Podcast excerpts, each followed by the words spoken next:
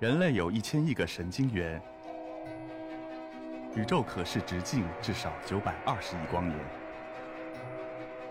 从无限小到无限大，在中科院 SELF 讲坛一起探索未知的世界。本节目由中科院 SELF 讲坛出品，喜马拉雅独家播出。各位观众，上午好，我是王一天。非常高兴今天有机会在歌之论道同大伙相会。那我今天呢，给大家交流的题目呢是记忆，它呢是我们呃一生中的一个最必要的一个本能。那么说起记忆来，我想呢，大伙呢都比较熟悉，而且呢呃是非常感兴趣的话题。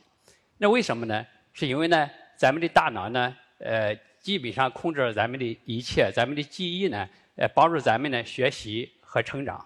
呃，整个的过程呢，都需要这咱们的记忆呢伴随我们。在我们一生中呢，我们有许多的呃瞬间或者时刻。那这些瞬间时刻呢，我们想着呢，在咱们大脑内呢保存的越长越好。比如说，像这个场景，像结婚的时候，还有呢小宝宝降临的时候，这样的记忆呢，你想着呢，你希望。要在你的大脑内呢保存的越长越好。还有下一个场景，看这个场景呢，我想在座的好多的同学呢，还有这个咱们的这个青年科学家们都会有这个亲身的体会。当你临近高考的时候，你就希望呢，你的大脑的记忆呢，记忆的能力呢，能一夜之间有个突飞的呃增长。希望呢。能够让你一夜之间把你所有的这个呃知识呢全部印在你的脑海里，这样呢你就可以呢呃有一个很好的呃呃高考成绩。可是呢，大脑呢也并不是呢所有的这个记忆呢都是我们希望保留的。比如说，要像这个美国的士兵从战场上回来，那么他们呢一大脑内呢存存出了很多的这种战场的血腥场面。这种创伤性的记忆呢，使他们呢，大约有百分之二十二到百分之二十呢，都患有我们呃说的是创伤后应激障碍，也就是我们常说的 PTSD。那这样的这种创伤性记忆呢，会影响他的一生。那么现在呢，对我们的这个提出的挑战呢，就是我们有没有希望，我们可能不可能呢，来根据我们的需要。来延缓我们的记忆，我们需要的记忆呢，我们希望它延缓；那么我们不需要记忆呢，我们想着让它消除。这呢是对我们科学家还有医生呢提出的挑战。那么能不能呢？我们的答案呢？我不知道你们的答案是什么，但是我想我的答案呢是比较明确的，就是说还是可能的。有可能呢，咱们现在还没有达到，但是呢，在不远的将来呢就会达到。为什么呢？因为我们现在呢一直在。进行着对脑科学呢进行着深入的探讨和研究，我们呢逐渐的呢了解了大脑的奥秘，然后呢我们能解开了大脑的密码，这样呢就使我们有可能呢来产生比较精准的呃干预手段呢来编辑记忆的长度。所以说呢，要想达到我们的目的呢，我们呢必须首先从研究大脑的学习和记忆来开始。那么科学家呢在实验室里边呢，为了研究学习和记忆呢。创造了很多很多的这种行为学方法，来让我们呢去研究学习和记忆。那么我这儿呢举一个例子，那这个例子呢可能是有很多的在座的呢观众呢比较熟悉的，叫水迷宫。那么这是这个一个英国的科学家，这个 Richard Morris，他呢为了研究呢大鼠小脑空间定义呢，而特别设设计的这么一个呃研究设置。那么它呢是一个水桶，有个水桶呢，里边呢充满着水。那么几厘米的水面下面呢藏着一个让老鼠呢能够逃逸的平台。那么这个老鼠呢，如果站在这个平台上呢，它就可以窜出水面，就不需要游泳。所以说呢是一个逃逸平台。但这个平台呢就在某一个方位，那么老鼠呢在这个大桶里边呢它是看不到的。那么它呢需要呢靠这个在空间的定位，看周围的这几个空间呢有一些标志呢来定位呢在哪个区域的哪个象限有这个平台，我这个地方呢，就是用这一个绿色的这个点呢，标志呢这个平台的所在的位置。那么下面呢，就和我一起观看呢，这是我们实验室的这个黄德斌教授呢，呃，原来的我们的博士后，目前呢是马迭尔大学的这个终身教授了。那么他呢，在我们实验室做实验呢，做的这个实验，你可以看呢。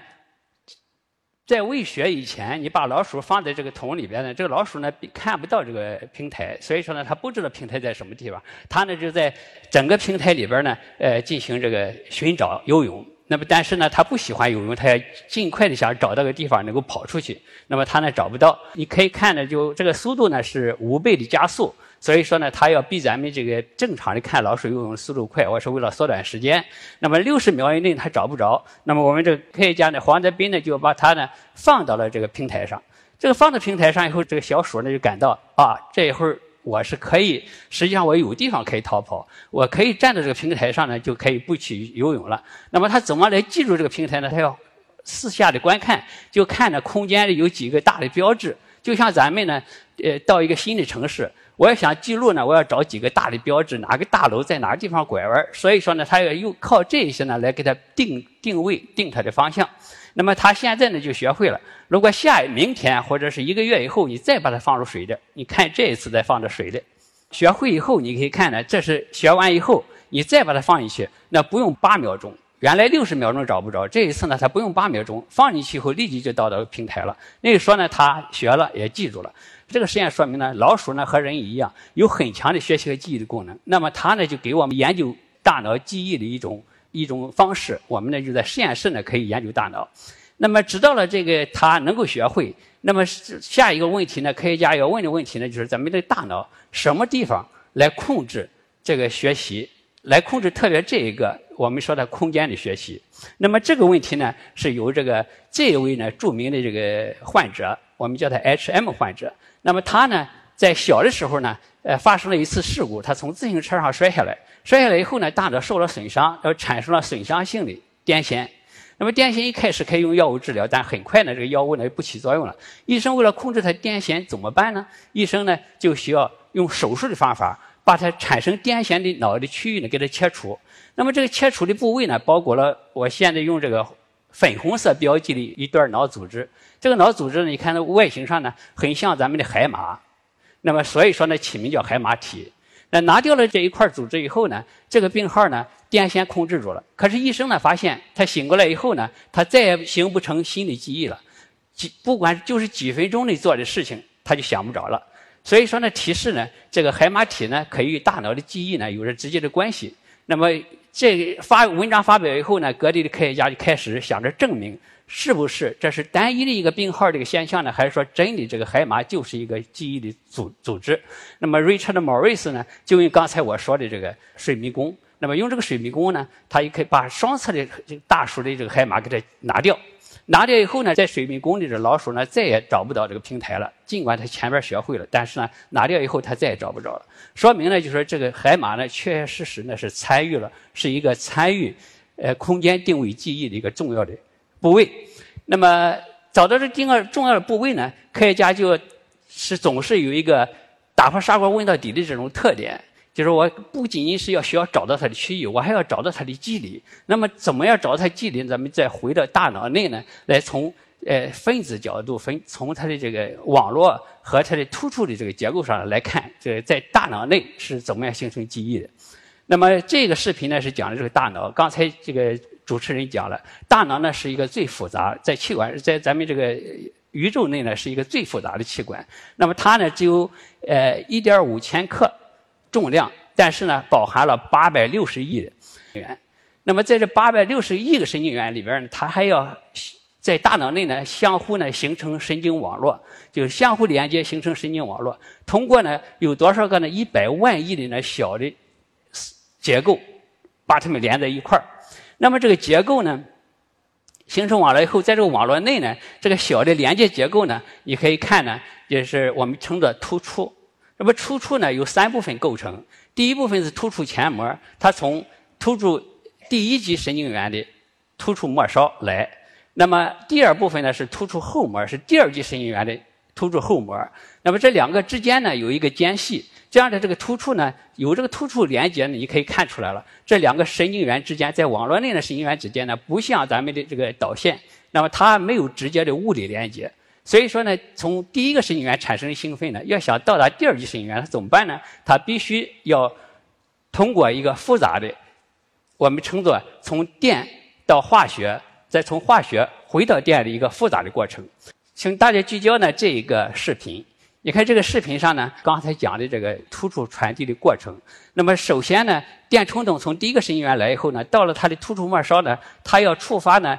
突触末梢释放化学介质，你看突触前膜里边呢有好多的呃化学介质。那么电冲动到达了突触末梢，这个囊泡呢要和突触前膜这个突触末末梢呢融合，融合了以后释放了化学介质。那么这化学介质可以自由扩散的突触后膜，在突触后膜上呢，它结合了突触后膜的受体。那么受体呢都是通道，接着结合了受体后，它打开通道，让突触后膜呢产生电信号。这样呢，这个。是第一级神经元所产生的电信号呢，就通过了释放介质变成化学信号，再从化学信号呢激动了突触后膜的受体，让突触后膜的通道开放，让电流产生。那么在突触后膜呢，呃，第二级神经元又产生了电冲动了。这样呢，就经过了一个过程就传递了。那么你可以看呢，它呢不能直接的传递，所以说呢，它的传递呢经过了这么多的复杂的阶段，process 这个阶段。那么在不同的这个复杂的阶段呢，也给我们。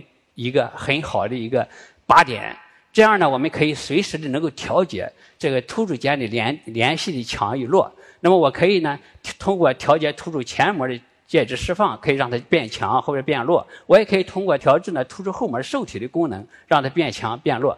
那么这样就说，咱们的神经呢，经过突触传递这个过程，给了大脑一个很高的可塑性。加拿大的一个生理呃和心理学家呃，Donna Hebb。也就是赫布，那他呢是在一九四九年第一次讲这种突触传递的可塑性呢，用这种上下调节能力的这种可塑性的这种变化呢，来解释咱们大脑形成记忆的机理。那么他提出这个理论以后呢，科学家就开始要寻找他这个理论是要证明他的理论是正确还是错误的。要想证明呢，首先呢要到这个到大脑内。要参与学习记忆的区域呢，来找有没有这种可塑性变化，能够和学习和记忆相关的可塑性变化。经过多年努力呢，科学家确实发现了在大脑内呢有好多的这个可塑性变化，其中两个最常见在海马区最常呃发现的这个可塑性变化呢，一个呢是变强，一个呢是变弱。这个地方呢，我要用这个颜色呢来代表信号传递在突触间传递的变强或者变弱，用暖色变强。呃，用这个冷色呢变弱。那么第一个发现的呢，就是这种长时程异化，就是当发生记忆的时候，或者是强刺激的时候，那么咱们这个突触传递的连接呢就要变强了，就是变，看这红色变重了。同时呢，又同在同一个脑区呢，还发现呢，假如我要是用低频的刺激，就是弱的刺激，那么它的传递的速率呢是变弱的，我们叫它长时程抑制。那么它呢，有可能呢与记忆的消退有关，所以说呢，这两种呢，一个长时程呃增强和记忆的保持可能有相关。那么长时程的抑制呢，可能与记忆的消退有关。那么发现了这么两种的突呃突出可塑性的类型。那么有了这种可塑性类型，认为它和学习和记忆有关了，那么进一步的就要研究它怎么形成的。那么，为什么在学习、学习、呃记忆的过程中呢，它能够变强？为什么在记忆消退的时候它要变弱？知道了这种分子机制呢，我们就有可能呢产生一些干预呢，来延缓记忆或者是消除记忆。所以说，这就是下一个的问题，就是为什么、怎么样产生的？那么产生的可能性呢有很多。呃，经过多少年的研究以后呢，科学家呢发现呢，刚才我说了，这个突触呢有了好几个呃步骤呢，可以让我们来调节，可以是调节突触前末梢的介质释放，也可以调节突触后的受体的功能。后来呢，发现呢这几种呢，尽管有这种现象，但是呢它都不能解释，很好的解释为什么学习的时候这个突触呢变强了，而这个。记忆的时候，突出呢变这个连接呢变弱了。一九九七年的时候，那么我们实验室呢做出了一个重大的发现。那这个发现呢，我们发表在这个《自然》杂志上。除了这种调节突触前末梢的释放或者突触后受体的功能以外呢，最有效的调制方式呢，实际上是突触后膜受体。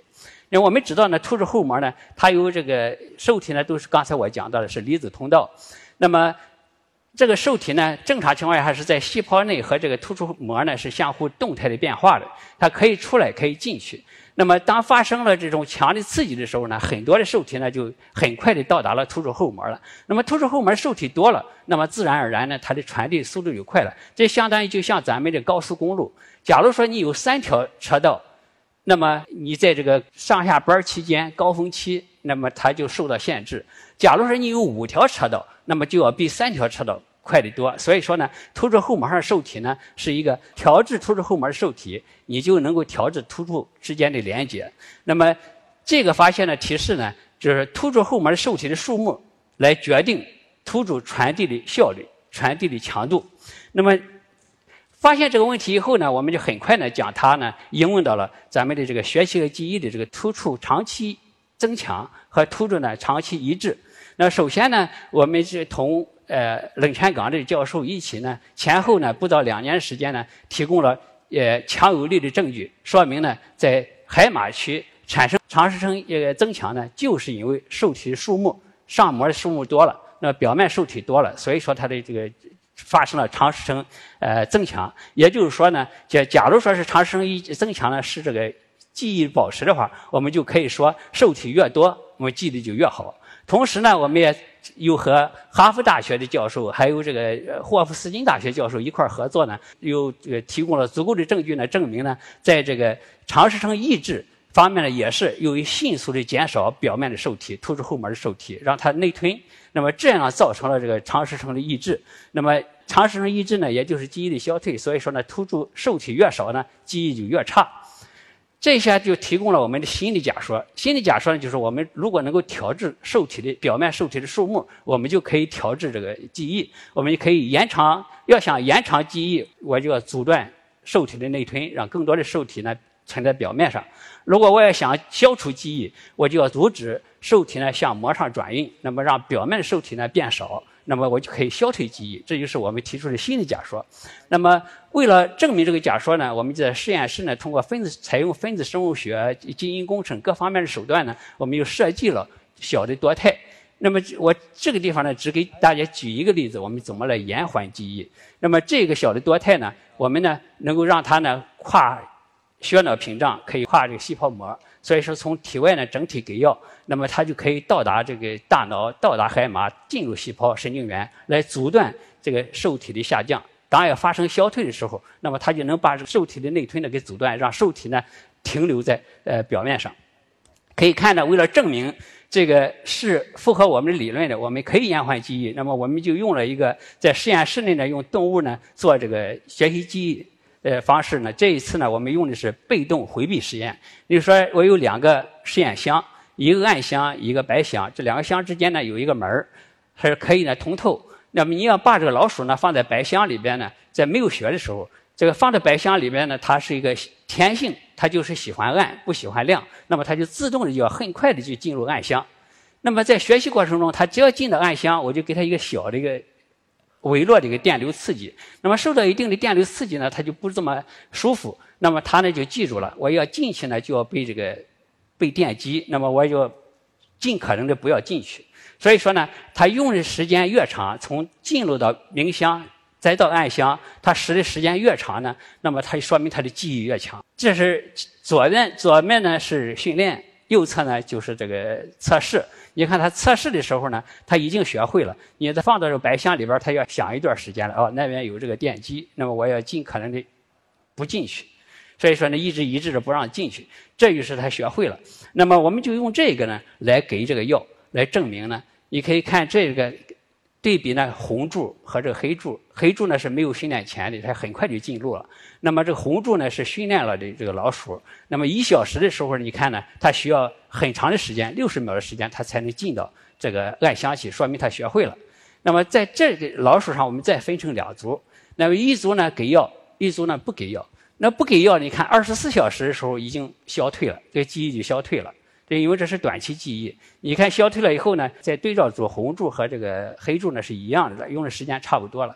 反过来，如果用上我们的药，那么它纯净以后，我给它药，让它不消退，把这个受体给它停留在这个呃突出后膜上。你可以看到呢，它的这个记忆呢保持了二十四小时的时候，它的记忆呢完全和才刚刚训练一小时的时候一样，而且甚至呢比那还强，要更多的时间，就说明这个药呢确确实实起到了这种作用了，能够呢在正常的老鼠上，我们可以呢延缓它的记忆消退。那么说到记延缓了记忆消退了，就立即想到，那么它在正常上我可以延缓记忆了，那么是不是呢就可以来治疗记忆障碍呢？那么最常见的记忆障碍就是这个阿尔兹海默氏症。一九零一年呢，这个德国的阿尔兹海默氏呃 doctor 呢，呃医生呢来第一次在这个病号上，这个女性病号身上呢发也发现了这个现象。那么他呢研究了这个疾病，那么后来呢就用这个。医生的名字呢来命名，所以说阿尔兹海默氏症。我想呢，这个不用我解释，呃，已经是大伙儿呢都会知道这个疾病是最常见的老年呃记忆障碍性疾病。那么，呃，它不仅影响这老年人的生活水平，也影响了这个整个的家人，还影响整个社会，这是一个大的问题。那么目前呢还没有药物来治疗。那么我们想呢，我们这个药呢会不会有可能能治疗这种疾病？那么我们呢就用了这个。阿尔兹海默氏症的小鼠，那么这个小鼠呢，它携带有这个病号的这种呃基因，呃发生突变了的这种这个病号基因，这个基因在这个小鼠上就可以让这个小鼠呢变成这个健忘的这种模拟这个阿尔兹海默氏病人。那么它呢，在六十天左右，它的记忆就会消退。那么我们呢，就在拿这个老鼠，还是用这个被动回避实验。那么在三十天的时候，小鼠三十天的时候，我们就给它训练。训练好了以后呢，然后每天给他打一针，然后我们四十五天、六十天再来监测他的这个记忆。你可以看呢，在这个对照组，你可以看对四十五天和六十天比，在这十五天内，这个这个记忆迅速的消退。